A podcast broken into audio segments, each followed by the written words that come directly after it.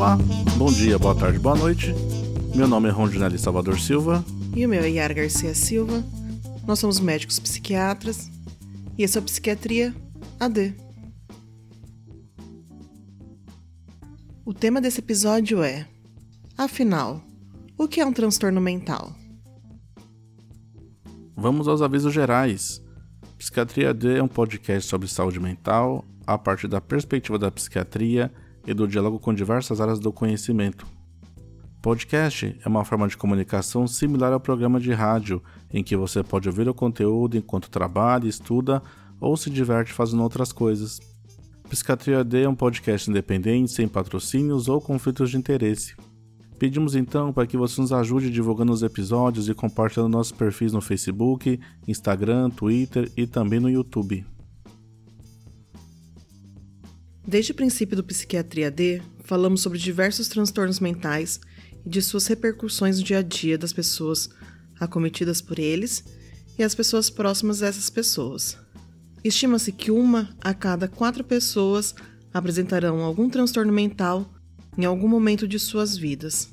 Mas afinal, o que é um transtorno mental? A resposta é simples, Yara. Um transtorno mental é uma síndrome caracterizada por perturbação clinicamente significativa na cognição, na regulação emocional ou no comportamento de um indivíduo que reflete uma disfunção nos processos psicológicos, biológicos ou de desenvolvimento subjacentes ao funcionamento mental. Esse foi o Psiquiatria D, voltamos na próxima semana.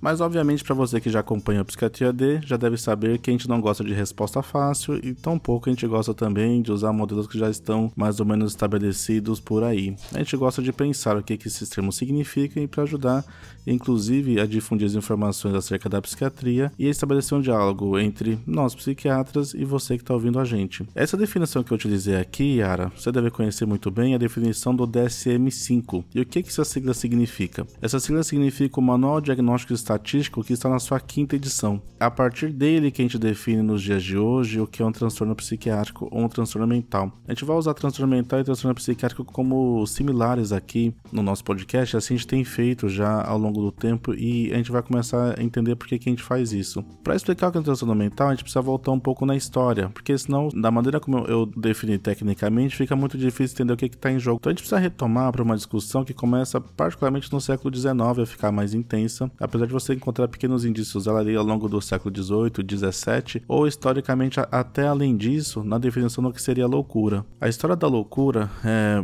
inclusive é um livro importante de um autor conhecido Michel Foucault, é uma história rica de percepções, de forma de se entender a loucura e de forma de se entender como é que o sofrimento humano se perpetua e se reproduz ao longo da humanidade, pensado particularmente a partir da Europa, se a gente for usar referência aqui como esse texto do Michel Foucault. Mas é um problema que parece tangenciar a humanidade como um todo. Diversas culturas pensaram qual é a origem, qual é a fonte do sofrimento psíquico e as suas percepções ao longo da história foram mudando. Tivemos momentos da história no qual o sofrimento psíquico foi atribuído a um azar, então existem culturas que atribuíram e atribuem até hoje a um azar, então a pessoa teve um encontro ruim com algumas forças físicas ou para além de físicas, né, que a gente pode chamar de metafísicas. Houve um momento que a gente entendeu o sofrimento mental como sendo resultado de uma má ligação com o universo metafísico, por exemplo, na Idade Média na Europa, entendia-se que a pessoa que não estava em contato com seres divinos, com Deus particularmente, essa pessoa poderia ser acometida de sofrimento ou poderia ser punida com sofrimento. Pensamento esse que se perpetua até hoje. Afinal, não é incomum a gente encontrar, por exemplo, em novelas ou no cinema, pessoas em situação de sofrimento como se fosse um castigo divino isso, como se fosse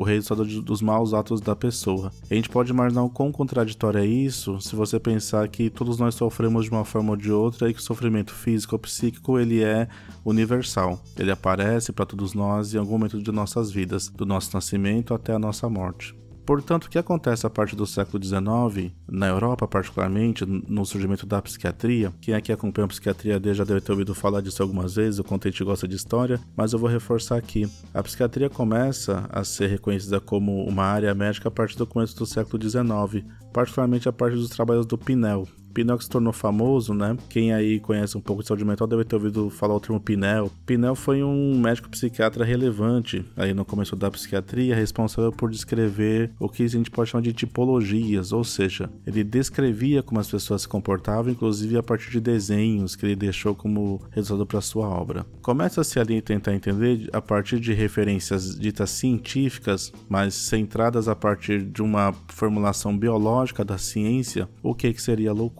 Ou seja, tentava se encontrar ali no século XIX respostas para o sofrimento humano como outras áreas da medicina também o fizeram. Então a gente via, por exemplo, tentativa de se entender por que alguma pessoa sentia dor no pé a partir da anatomia, a partir da fisiologia, a partir do entendimento do corpo humano. Por que que ao longo do século XIX então, a gente foi tentando entender como é que algumas dores abdominais surgiam, relação com sua estrutura anatômica, com a dinâmica de fluidos ao longo do corpo, com desbalanço de alguns sais, com descargas elétricas, enfim, a parte do corpo físico da pessoa.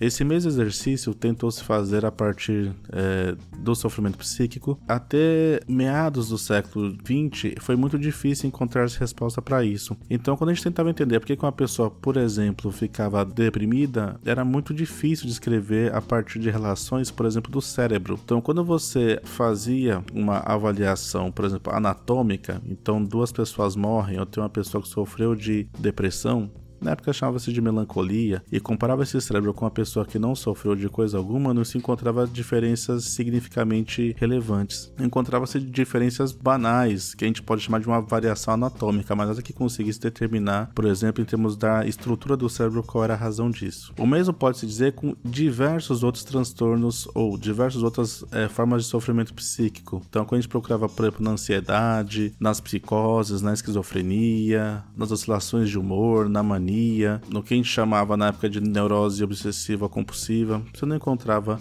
elementos materiais que justificassem isso. Pensar ou de avaliar o que seriam alterações orgânicas, então microscópio, inicialmente microscópio óptico foi uma ferramenta fundamental para isso, depois surgiram ferramentas de observação de microtecidos, ferramentas de avaliação de como é que os fluidos circulavam pelo corpo e pelo cérebro particularmente, assim também como surgiram de forma mais recente equipamentos super sofisticados, tomografias, PET scans, ressonâncias magnéticas, sem que a gente conseguisse encontrar de fato elemento que fosse definidor. Portanto, boa parte do tempo da psiquiatria a gente tomou emprestado de outras áreas formas de se entender porque as pessoas sofriam. Então, é claro que o sonho de se encontrar uma resposta biológica para isso permaneceu e permanece até hoje, e a gente vai falar sobre como é que isso está hoje em dia, mas ao longo da história, primeiro a gente teve ali um contato com uma área importante para psiquiatria que foi a psicanálise. Às vezes rola uma dificuldade aí de se entender porque que tem psiquiatria, psicologia, psicanálise. A gente vai fazer um episódio sobre isso, diferenciando muito bem uma área da outra. Mas em princípio, a gente vai entender a psicanálise como uma forma de cuidado das pessoas que passa pela conversa, que passa por uma forma muito específica de diálogo que se estabelece entre o psicanalista, que a gente pode chamar aqui de analista, e a pessoa que está sendo cuidada, que seria o analisando.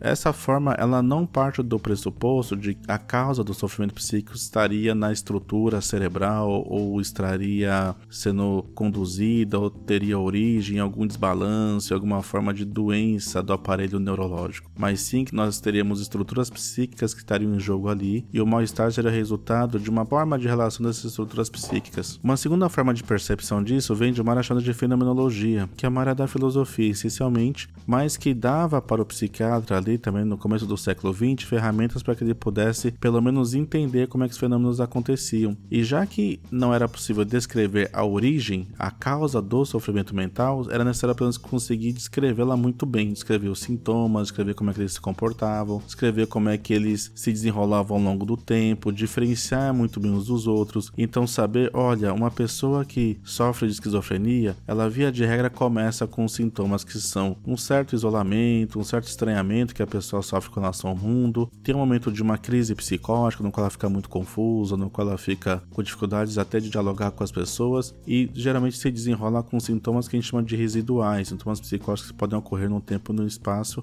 e aí até o final da vida. Para conseguir descrever isso, a psiquiatria se utilizou dessas ferramentas que a gente faz chamar de descrições fenomenológicas, mas mesmo assim, essas ferramentas não eram suficientemente boas para o projeto de se encontrar explicações a partir do corpo. Portanto, ali em meados dos anos 1950, particularmente 55, quando os médicos psiquiatras conseguem encontrar a primeira medicação capaz de fazer ou de trazer alguma resposta para o sofrimento psíquico, que foi a clorpromazina, você abria uma possibilidade de entender agora que existia de fato uma causa ou um elemento biológico importante no sofrimento psíquico. E como é que foi isso? Então a gente estava ali nos anos 50, não se tinha respostas satisfatórias do ponto de vista biológico, mas por conta de uma pesquisa científica envolvendo a substância clorpromazina, percebeu-se que pessoas psicóticas, quando tomavam uma certa dose dessa medicação, se acalmavam. Algumas, inclusive, com remissão dos sintomas psicóticos. Parecia-se ali que se entendia, então, alguma coisa que estava acontecendo no corpo. E daí surgiu a primeira hipótese para pensar a psicose, que é uma hipótese que segue até hoje, de que um certo neurotransmissor, que é a dopamina, esse neurotransmissor seria responsável quando estivesse elevado em certas regiões do cérebro ou regiões do cérebro mais sensíveis em certas pessoas a esse neurotransmissor,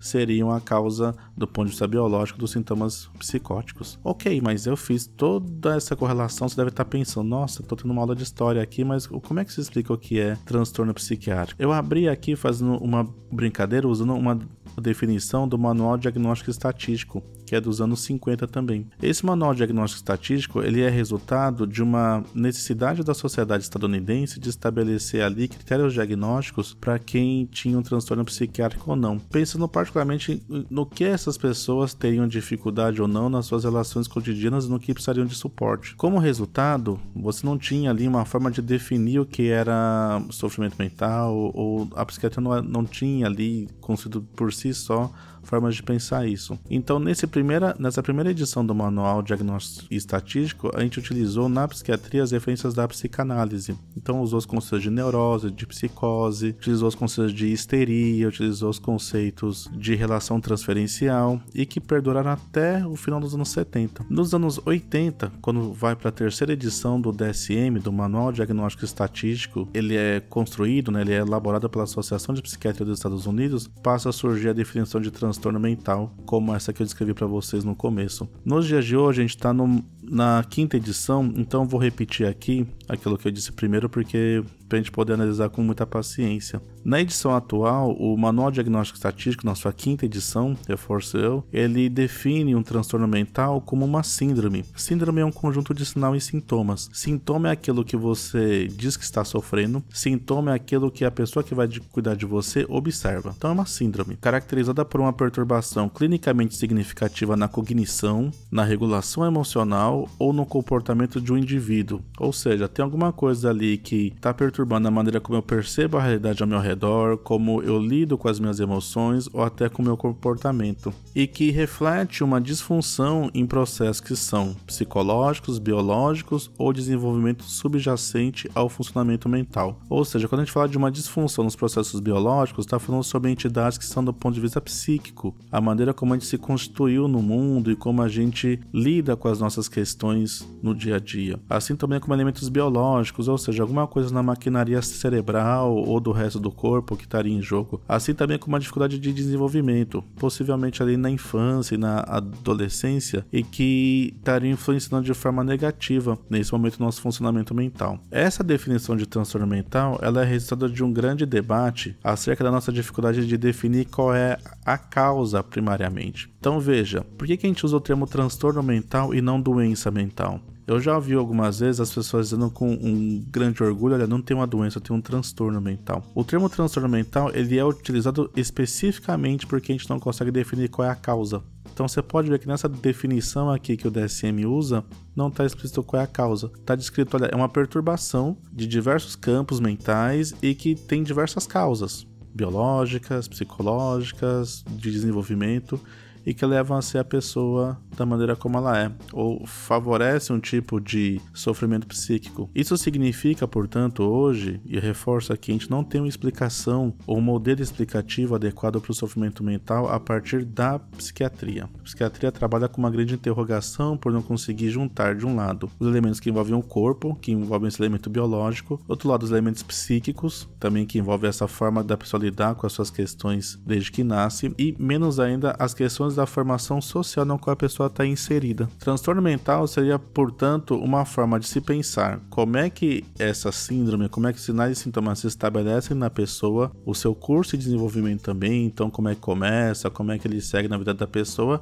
e para ajudar que os médicos psiquiatras possam fazer a partir disso trabalhos de tentativa de cuidado dessa pessoa, com medicações, com psicoterapia e afins. Mas você que talvez deve estar pensando assim, nossa, mas parece que tá tirando no escuro quando faz isso, parece não tem muito o que fazer. Na verdade é o oposto, a gente tem feito muita coisa com isso a gente tem conseguido, por exemplo, resultados muito interessantes no cuidado de transtornos mentais graves. Um exemplo que eu estou usando aqui é o exemplo da psicose, a importância que tem um antipsicótico nos dias de hoje. Por exemplo, as informações que a gente conseguiu construir ao longo da história para tratar pessoas que sofrem de transtornos ansiosos, transtornos depressivos e por aí vai. Ao ponto de que hoje é difícil imaginar ah, o trabalho em saúde mental, o trabalho de cuidado em saúde mental sem a presença do médico psiquiatra e das suas ferramentas de diagnóstico. Ainda que elas sejam limitadas, ainda que elas tenham as suas dificuldades, ainda que não tenham conseguido definir o que são causas dos sofrimentos psíquicos a partir do campo biológico. Mas olhar, a partir da minha é, reflexão aqui e da minha trazer um pouco da história, eu acho importante começar a problematizar também quais são os transtornos mentais mais prevalentes, porque você aí chutou o balde, né? Você falou, olha, um para quatro pessoas, tudo mais. Mas quando a gente fala de transtorno mental, a gente está falando do que especificamente? O que, que as pessoas têm percebido hoje? O que, que você acha que tem aparecido com maior frequência pra gente? Bom, Rondinelli, eu gostaria de falar aqui para ilustrar um pouco sobre o que são transtornos mentais, como eles acontecem, como eles se dão.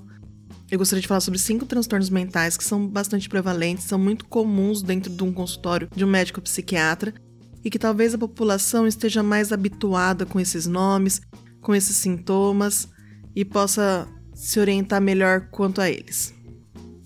Gostaria de falar sobre ansiedade, sobre depressão, sobre a esquizofrenia, sobre o transtorno obsessivo compulsivo, famoso TOC, e sobre o transtorno afetivo bipolar. A ansiedade, ela se dá como uma preocupação excessiva, ocorrendo na maior parte dos dias e em diversas partes do dia a dia de uma pessoa.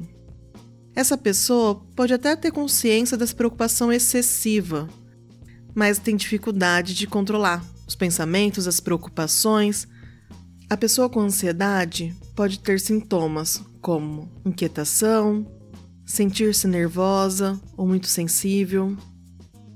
Pode se sentir também muito cansada ou com pouca energia após atividades simples, como por exemplo, organizar o seu dia a dia.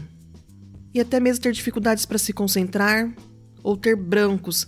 É muito comum as pessoas chegarem no consultório e falar assim: tive um branco sabia tudo o que tinha para fazer, sabia como responder tal questão, sabia para onde ir e quando me vi, tive um branco, não lembrava de mais nada e demorou algum tempo para recuperar essa lembrança. Essas pessoas também podem apresentar um pouco mais irritáveis, podem ter muita tensão muscular e até alteração do sono. Na depressão, as pessoas que têm esse transtorno, elas podem ter um humor deprimido na maior parte do dia e por dias consecutivos por algum tempo. Esse humor deprimido pode ser relatado tanto pela pessoa que tem apresentado sintomas de depressão, quanto por familiares ou pessoas próximas que notam essa pessoa um pouco mais entristecida, mais ensimesmada, mais chorosa.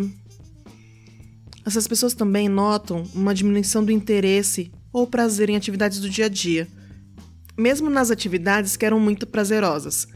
Então a gente não fala aqui só uma diminuição do interesse, por exemplo, nos estudos, no trabalho, mas também uma redução do prazer em atividades que a pessoa gostava muito, como por exemplo, ir ao cinema, namorar, fazer um jantar, encontrar os amigos. Essas pessoas também podem apresentar perda ou ganho de peso, ou falta e excesso de sono ao longo do dia. Também uma inquietação ou uma lentificação do corpo e de seus pensamentos. Normalmente pode vir todos os sintomas seguidos de fadiga, de perda de energia. Essas pessoas também podem ter sentimentos de inutilidade ou culpa, não necessariamente culpa por estar doente. Podem ter também dificuldade de pensar, de se concentrar, de tomar decisões, e em casos mais graves podem ter pensamentos de morte e até mesmo ideação suicida, que é o pensamento de se matar. Na esquizofrenia, quando as pessoas têm esse transtorno, elas podem apresentar delírios, ou seja, elas podem vivenciar uma realidade que não está de acordo com o que realmente está acontecendo. Elas podem se sentir perseguidas, achar que alguém está vigiando pela TV, achar que tem algum chip implantado em suas cabeças e que as pessoas conseguem, ou algumas pessoas conseguem ter acesso aos seus pensamentos. Algumas pessoas podem achar que os seus parentes ou amigos foram trocados por outras pessoas, que quem convive com eles agora são clones e que não eram aquelas pessoas que deveriam ser. Então não é a esposa real, não é o filho real, não é o vizinho real. E quando essas pessoas têm esse pensamento, tudo isso que passa pela cabeça delas é muito real. E aí não tem argumentos que a gente possa dar, que a gente deva contra-argumentar, que desfaça essa sensação, esse sentimento de que tudo é muito real. Essas pessoas também podem apresentar alucinações, ou seja, elas podem ouvir vozes, que é o mais comum, e essas vozes podem comentar sobre ela, falar mal, às vezes falar assim: você não deveria se vestir desse jeito, você não fica bem vestido desse jeito. Se você atravessa a rua de tal modo, você pode ser notado, as pessoas podem te julgar. Ou então vozes que dão comando. Agora você tem que se machucar. Se você não se machucar, eu vou fazer mal para sua família ninguém gosta de você, você deveria se matar. Ou então elas podem ver vultos, então ver sombras, silhuetas, normalmente não muito bem elaborados essas visões que eles têm, mas podem ver rostos, também podem sentir cheiros que ninguém mais está sentindo, ou sabores, e também até ter sensações na pele, como se tivessem bichos andando sobre a pele ou embaixo da pele. Algumas pessoas têm sensação de que os órgãos estão morrendo também. E junto com essa alucinação de que os órgãos estão morrendo, pode ter delírios também de que a pessoa está apodrecendo por dentro. As pessoas que têm esquizofrenia também podem ter um discurso desorganizado. O que seria um discurso desorganizado? Seria basicamente uma dificuldade para alinhar o pensamento. Então, elas podem falar assuntos diferentes entremeados uns com os outros, ou então podem falar frases desconexas.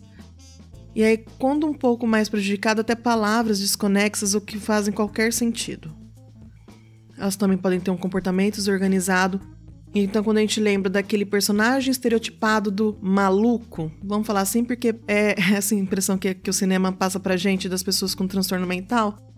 Então, aquela imagem daquela pessoa que tem um capacete de papel alumínio para proteger os pensamentos, isso pode acontecer. Ou então elas passam a se vestir de uma forma diferente, como proteção, que condiz com seus delírios ou não. Elas podem, por exemplo, forrar as janelas para que ninguém veja dentro de suas casas. Podem desfazer a fiação da casa para que nenhuma informação que aconteça dentro da casa possa ser captada fora. Normalmente, essas alterações do comportamento são muito associadas aos seus delírios. Essas pessoas também podem ter um embotamento afetivo importante. Então, uma dificuldade para expressar os seus sentimentos. Elas podem ficar muito alheias. Elas não conseguirem expressar os seus sentimentos não quer dizer que elas não sintam. Elas podem se sentir um pouco mais aborrecidas ou felizes, mas a dificuldade de expressar tudo o que está acontecendo é muito grande. Às vezes as pessoas chegam a ficar com olhares bem parados. Então, visivelmente, é possível notar que tem alguma coisa diferente com essa pessoa. No toque, nas pessoas que têm um transtorno obsessivo compulsivo, essas pessoas elas podem apresentar pensamentos, imagens ou até impulsos recorrentes que muitas vezes é intrusivo. Então, mesmo que a pessoa não queira, não goste, isso vem de uma forma que ela não tem como evitar esses pensamentos ou atos ou imagens.